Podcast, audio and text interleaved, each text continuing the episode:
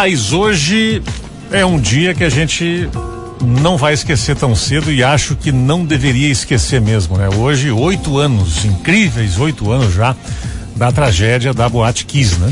Em que 242 pessoas, a maior parte destas pessoas jovens morreram por conta de um incêndio, pelo, mena, pelo menos 680 pessoas ficaram feridas. E nós vamos conversar agora, Gerson, hoje começar o Café Expresso de um jeito um pouquinho diferente. Nós vamos conversar com a jornalista Daniela Arbex, ela que é autora do livro reportagem Todo Dia, a Mesma Noite. Essa obra conta como foi a noite da tragédia e como uh, os dias seguintes seguiram. Então, Daniela, boa tarde, bem-vinda ao Café Expresso. Oi, Thaís, boa tarde. Eu que agradeço a oportunidade de falar sobre esse trabalho tão importante. Como o Gerson falou, são incríveis oito anos. Não dá para acreditar, né? Que se passaram oito anos sem que tenha havido uma responsabilização.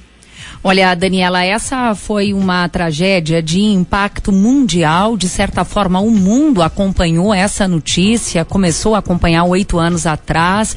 Agora, o que, que na tua pesquisa, na tua apuração sobre a tragédia, você encontrou de diferente daquilo que todo mundo já sabia?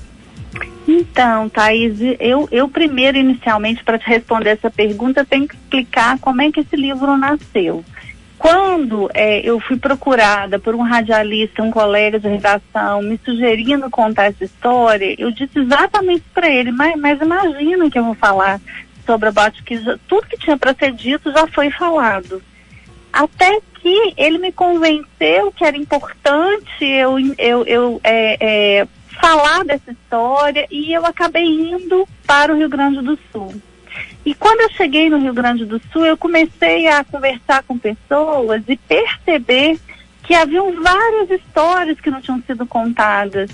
E, e perceber também o impacto é, desse evento na vida das pessoas, né? Então era um tsunami que as ondas vinham a cada tempo, né? Eu nunca cheguei a Santa Maria nas 15 vezes que eu fui durante dois anos e encontrei os familiares da mesma forma que eu deixei.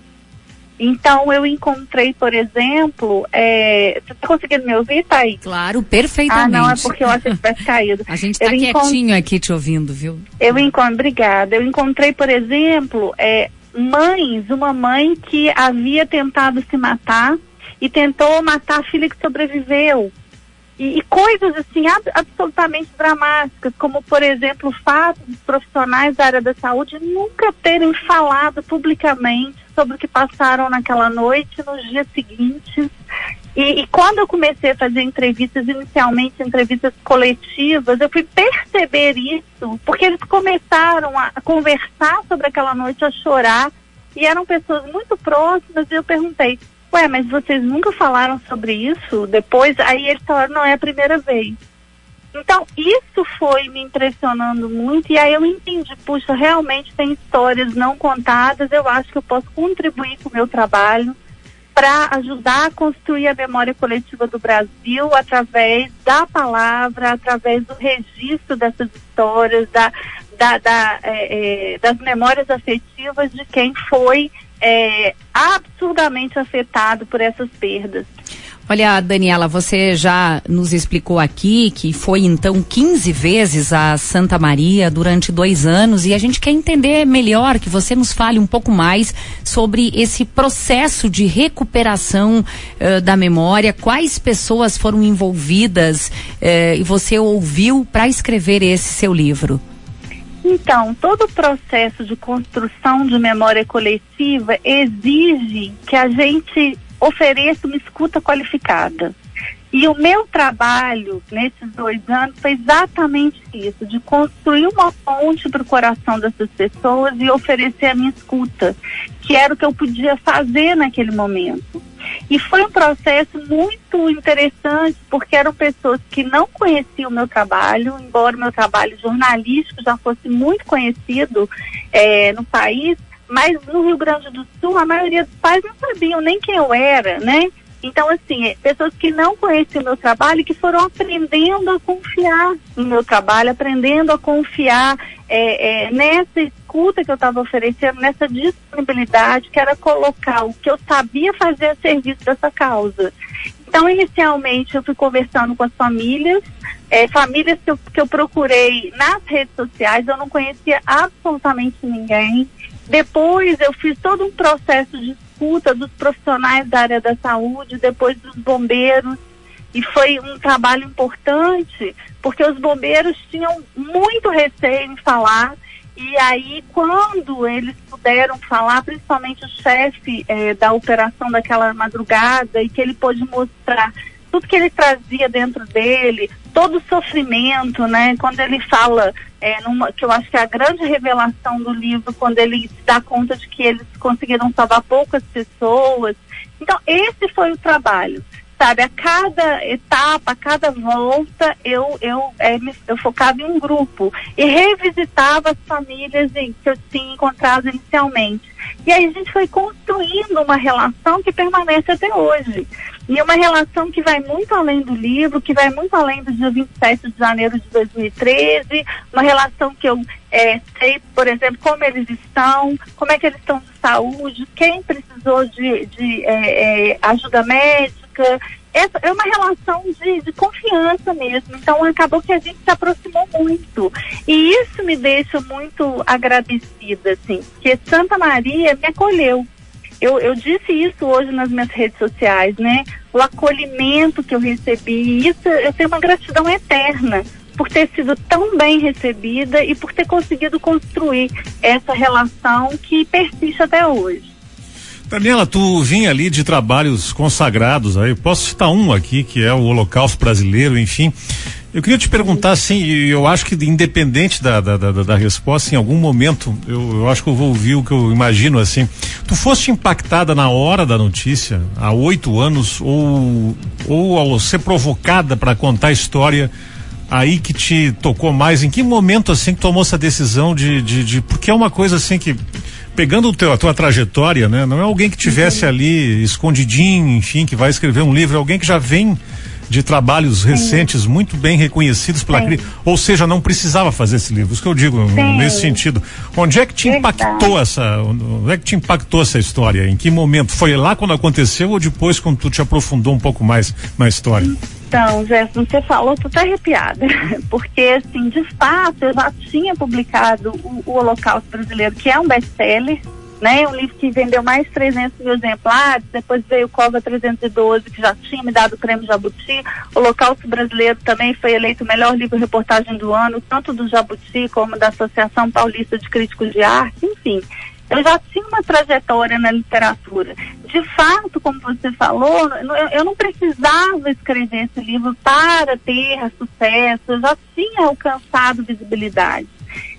Quando, em 2013, eu me lembro exatamente é, o impacto que eu, que eu tive em 2013, eu acho que como todos os brasileiros, na frente da TV, é, assistindo o que tinha acontecido, eu fiquei o dia inteiro na frente da televisão assistindo, o impacto foi enorme.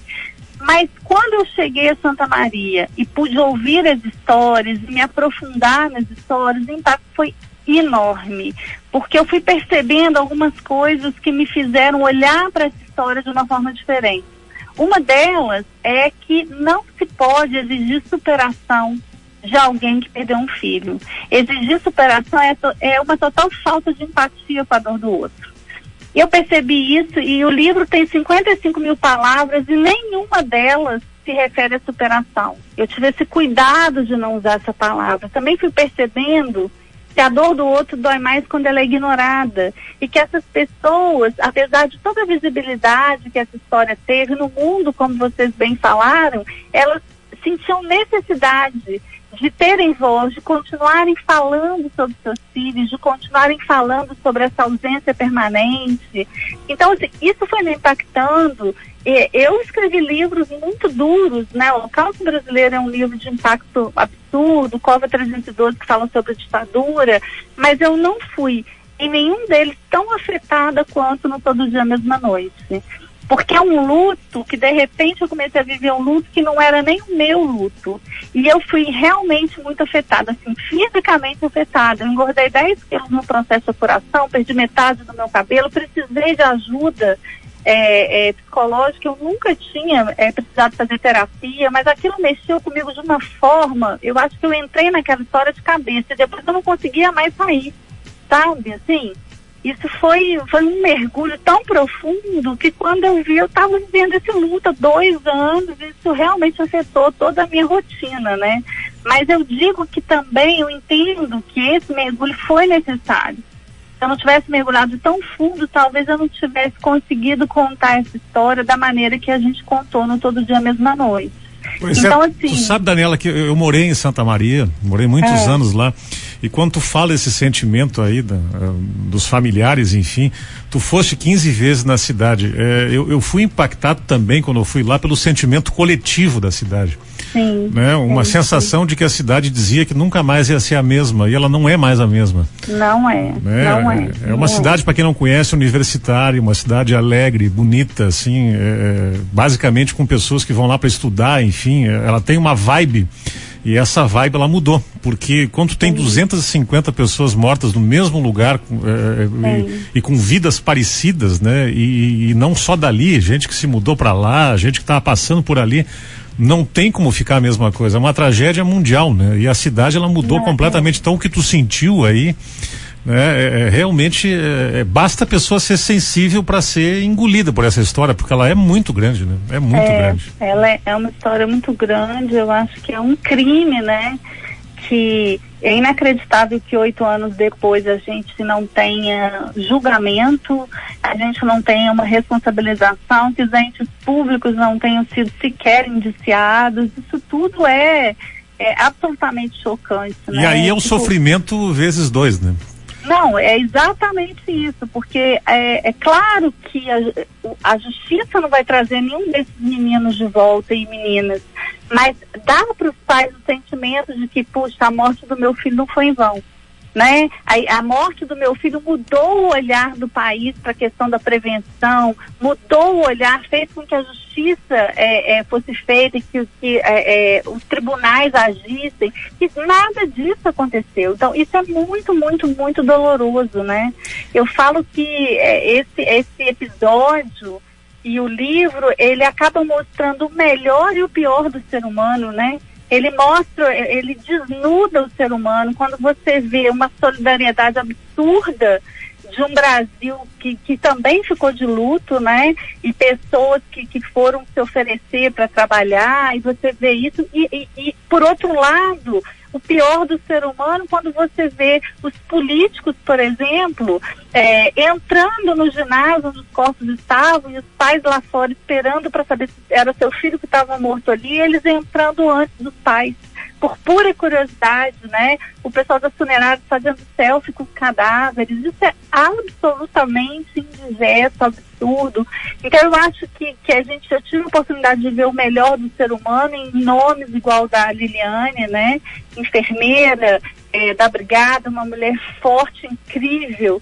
E, e essas coisas aí absurdas que a gente vê que, que se repetem, que as tragédias se repetem, porque a omissão ela, ela permanece, né? Olha, para quem passou a nos acompanhar a partir de agora, o Café Expresso está ouvindo essa premiada jornalista brasileira, mineira, aliás, a Daniela Arbex, ela que é autora do livro Todo Dia, a Mesma Noite. E para a gente fechar aqui a nossa conversa, Daniela, a gente quer entender por que você escolheu esse título. Então, porque na verdade, é, para esses pais a vida desses pais, ela ficou paralisada naquele, na madrugada do dia 27. E para eles é como se eles revivessem aquela madrugada todos os dias. Por isso todo dia a mesma noite. Eu acho que não tem. E os próprios pais falam isso, né? Não tem um, uma, uma, um título que pudesse ser melhor nesse sentido, que conseguisse representar essa dor. Porque tudo parou naquele dia 27 para eles todo dia é 27, né? Então eu acho que todo dia, mesma noite, é isso. Eles sempre voltam para aquela madrugada quando a vida deles era completamente diferente, né? E, e é bacana a gente ver que eles se sentem representados porque hoje todo o mote da campanha desse ano dos oito anos é o que está nos, nos, nos outdoors da cidade é uma frase exatamente que eles retiraram do livro, né? Que, que fala um pouco dessa sensação de carregar dentro de si uma tragédia, né? Que é que, e aí é bonito porque eles usam a frase do livro para poder falar sobre esse sentimento. Olha, Daniela, muitíssimo obrigada pelo tempo que você dedicou pra gente nesse dia que é tão triste, tão pesado, mas ao mesmo tempo importante é, para que se peça justiça. Muito obrigada e um bom trabalho para você. Imagina, eu que agradeço a oportunidade, foi um prazer falar com vocês e, e para mim é sempre importante falar sobre essa história, para que ela jamais seja esquecida, né? Ah. Obrigada mesmo. Obrigado, Daniela, um abraço grande para ti, viu? Para vocês também. Meio-dia e meia, 22 graus a temperatura. Pois é, Thaís. É, sabe que nesse dia eu estava na FM Cultura, de Porto Alegre, né? E fazia a consultoria aqui para a rádio, né? E eu fui acordado pela diretora da, da rádio na época, que pediu que eu fosse para emissora, não estava sabendo, eram 8 horas da manhã mais ou menos, e eu fiquei seis horas no ar lá. Eu, o operador e um estagiário colocando pessoas de Santa Maria no ar lá, autoridades, quem, enfim, pudesse falar, né? Que e, tristeza, uma tragédia, um dia que pesou é, muito, não é, Gerson? É. Até para quem estava longe de Santa Maria, é, para quem não eu teve entendo contato. completamente o que o que a Daniela falou de de ser envolvida por essa história real, né? Porque ela é muito forte, tá? Isso é muito forte. Isso, isso assim, ó, para a cidade é uma coisa assim, é, se impacta outros lugares assim. Lá a cidade ela mudou, ela é diferente, ela é uma cidade mais triste a partir desse dia. E hoje mais ainda, essas é. datas elas tornam uh, é. o dia ainda mais pesado e mais difícil. E vou te dizer o seguinte, Thaís, assim, aí a gente que está todo dia aqui no trabalho jornalístico, assim, assim que a coisa aconteceu, pela mobilização, enfim, muita coisa mudou nessas questões de segurança. Ao longo do tempo, viu? Algumas, algumas questões foram afrouxando, viu? Foram afrouxando. E... É, eu quero te dizer o seguinte, que assim, não fosse a pandemia, que hoje é, ela, ela paralisa aí a, a questão das casas noturnas, enfim, existem infelizmente ainda algumas quis no Brasil. Viu? bombas relógio. Prontas para causarem uma nova causar. tragédia. Basta que se some o que aconteceu lá. Três, quatro coisas assim, infelizes ao mesmo tempo. Elas existem, viu? Porque afrouxou bastante de novo a legislação, viu? Precisa ser dito isso.